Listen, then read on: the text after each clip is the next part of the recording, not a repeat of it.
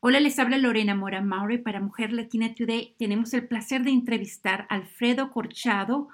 Él es un premiado periodista, autor y un experto en inmigración para hablar acerca de su nuevo libro Patrias. Cuatro amigos, dos países y el destino de la gran migración mexicana. Bienvenido, Alfredo. Gracias, Lorena. Un placer estar contigo. Bueno, es muy contenta, gracias por brindar la oportunidad de dar a conocer sobre tu trabajo y especialmente sobre tu nuevo libro.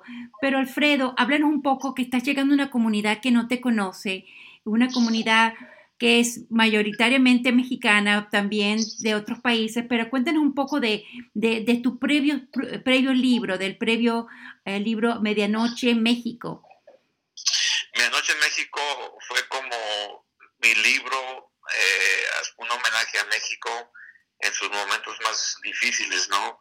Eh, la historia de, un mexicano que regresa de, después de, varios años a cubrir a, México con tanta nostalgia y se encuentra con un país este, en guerra, ¿no? En, la guerra del narcotráfico. Eh, eso, era fundamentalmente lo, que, lo que trataba el libro. Patrias es más el homenaje a, Estados Unidos, el homenaje al, México que hay en, Estados Unidos. La historia universal del, migrante, pero obviamente a través, a través de los ojos de un, mexicano eh, que balancea, que navega sus, sus, dos patrias. Es muy interesante tu libro Patria, pero hables un poco de ese del del comienzo. En 1987 viniste a los Estados Unidos, estabas en Filadelfia, estabas, se sentías como el único mexicano en el desierto, se puede decir, en el, en el mundo y te diste cuenta, empezaste a ir a un restaurante, ¿cierto? El restaurante Tequilas y ahí conociste a cuatro amigos. Háblame de esos cuatro amigos y cómo conversó, comenzó esa conversación sobre la inmigración mexicana de finales del, del 80 hasta la actualidad amigos, uno de ellos, este, David Zuro, que es el, dueño de, Tequilas, eh, donde eh, precisamente estoy en, esos momentos. Eh, el segundo, Ken Trujillo, que se acaba de graduar en esos años de la Universidad de Pennsylvania como abogado. Y Primitivo Rodríguez, activista, poeta, actor, que se encontraba en, en Filadelfia quizás este, amigos muy distintos, amigos que en, otro lugar no, hubiéramos sido amigos, no, hubiéramos celebrado una amistad de, más de 30 años, pero por estar tan aislados, eh, con soledad, con nostalgia por, por México, nos unía, ¿no? cada noche eh, eh, intentábamos juntarnos para, un poquito para, para encontrar el sabor de México.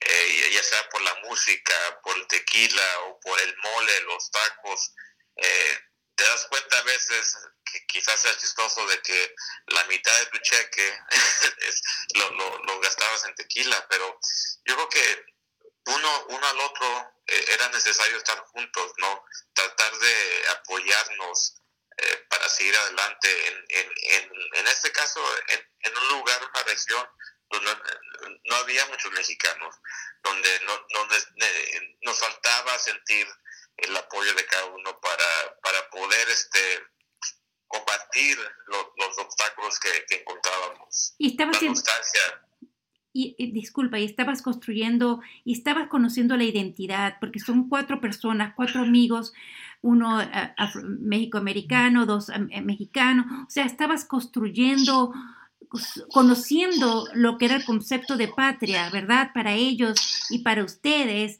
¿cierto? Eh, sí, exacto. Yo, yo me vine como reportero, eh, eh, era mi, primer trabajo en el periódico The Wall Street Journal.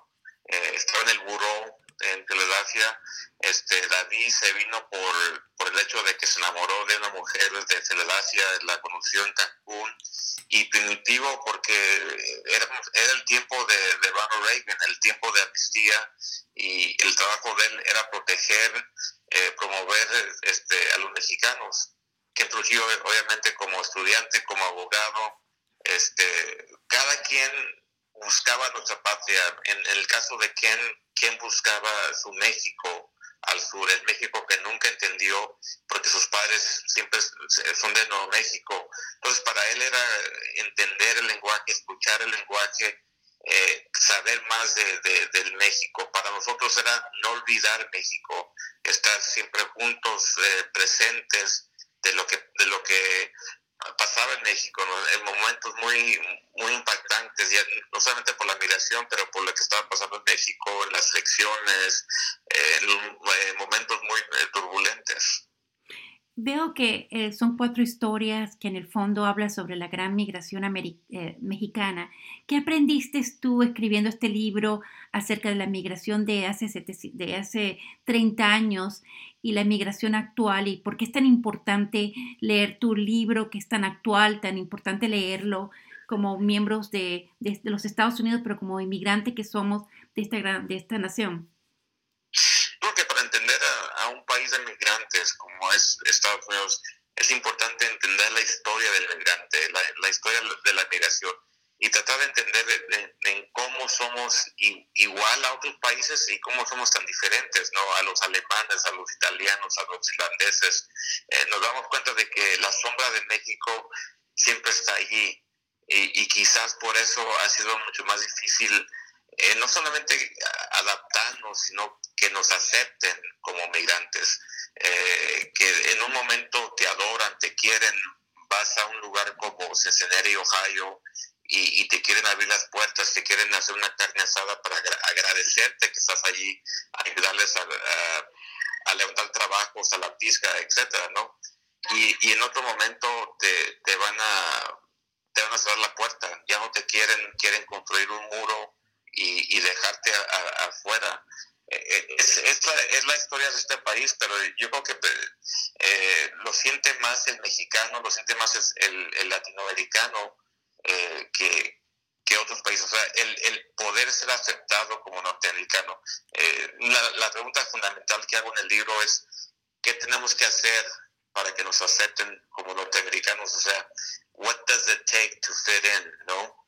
¿Cómo, cómo encajamos a, este país? Bueno, y lo más importante que de pronto hace 30 años, como hablas tú, éramos, eran 700 mil personas durante los años 70. Ahora la voz de las 35 millones de personas en la actualidad tiene la resonancia, debería tener la resonancia que merece ser tantas personas, pero todavía tenemos ese mismo conflicto de, de ser aceptado o no, ¿cierto? De ser aceptado y, y para, para, llegar a ese nivel, yo creo que también nos toca a nosotros, ¿no? De, de poder este, participar, que debemos de participar, eh, ya sea a través del voto, como, como ciudadanos americanos, estar en la vida presente y, poder, este, eh, también que, o sea, que, que, nos tomen en cuenta, ¿no? Que, que, podamos rendir cuentas. Ah, yo creo que en este momento eh, seguimos siendo más, más que todo este, gente casi como diría como, como sombras, ¿no? Eh, pero eso, eso creo que también está cambiando. O sea, lo, que vimos en El Paso, Texas, el, el 3 de agosto, que fue muy, muy lamentable, también creo que ha motivado a mucha gente a decir, esto puede pasar otra vez, ¿qué tenemos, qué tenemos que hacer? ¿Qué tenemos que hacer para que no nos peguen como piñata, no? Y, y la respuesta está en, participar en, tu comunidad, ser votar, ser votante, eh, esas cosas tan básicas que cualquier norteamericano, cualquier gente votante digo, te, lo dice, pero yo creo que ahora lo vemos con un sentir de, más urgencia, de, tener que encuajarnos en, la sociedad norteamericana con, nuestro voto. Eh, Alfredo, sé que tienes otra entrevista muy pronto, pero me gustaría primero que me des un mensaje para la comunidad virtual que te está escuchando actualmente y cuándo está disponible tu libro en una tienda digital o en Amazon o en tiendas Barnes. ¿Me puedes informar? Sí, claro, el, libro se encuentra en, la, librería más, cerca a, quien escucha, este, en Barnes Noble, también lo vas a encontrar en Walmart, en, en Target, o, obviamente en Amazon.com. Este, pero el, mensaje es muy simple, ¿verdad? Eh, la migración sigue, quizás de México la migración ha bajado, pero hay una, hay una constante migración eh, de Latinoamérica. En la frontera donde yo trabajo, en el Paso Ciudad Juárez, vemos brasileños, ¿no? venezolanos, centroamericanos, obviamente, gente de, todo el mundo que, que sigue tratando de llegar a reconstruir a este país, e, especialmente comunidades que están decayendo. Es, una cosa que, que, encuentro en el libro, ¿no? viajando por lugares como Iowa, por, por este Nebraska, por Minnesota, Chicago, donde hay comunidades que, que están eh, por caerse y luego llega la migración mexicana o, de otros países a, a nuevamente eh, darle nueva vida. Eh, de eso se trata Estados Unidos. Y estamos en momentos muy difíciles, eh, muchas divisiones, eh, pero es importante recordar la historia de este país. Y recordar que tenemos una voz y que de repente juntos podemos tener esa resonancia que nuestros números, que la población, ya sea de, del, del, censo, muestra realmente que somos una mayoría minoría.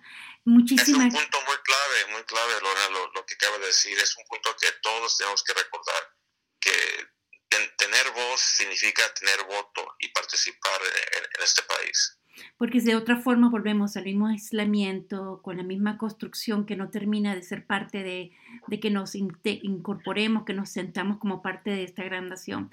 Alfredo, muchísima suerte. Gracias por tomar este momento para entrevistarte y para brindarnos la oportunidad de que nuestra comunidad virtual te conozca y, bueno, que, leer tu libro porque es parte de lo que tenemos que leer todo sobre el aporte de la migración mexicana y la migración total que está ahorita cambiando el color, la diversidad eh, de los Estados Unidos, haciendo más diversa, pero hay que gritar bien fuerte para poder lograrlo. Gracias, Lorena, y saludos a, a, los este, que nos están escuchando. Muchas gracias. Muchísimas gracias. Hasta luego, adiós. Hasta pronto.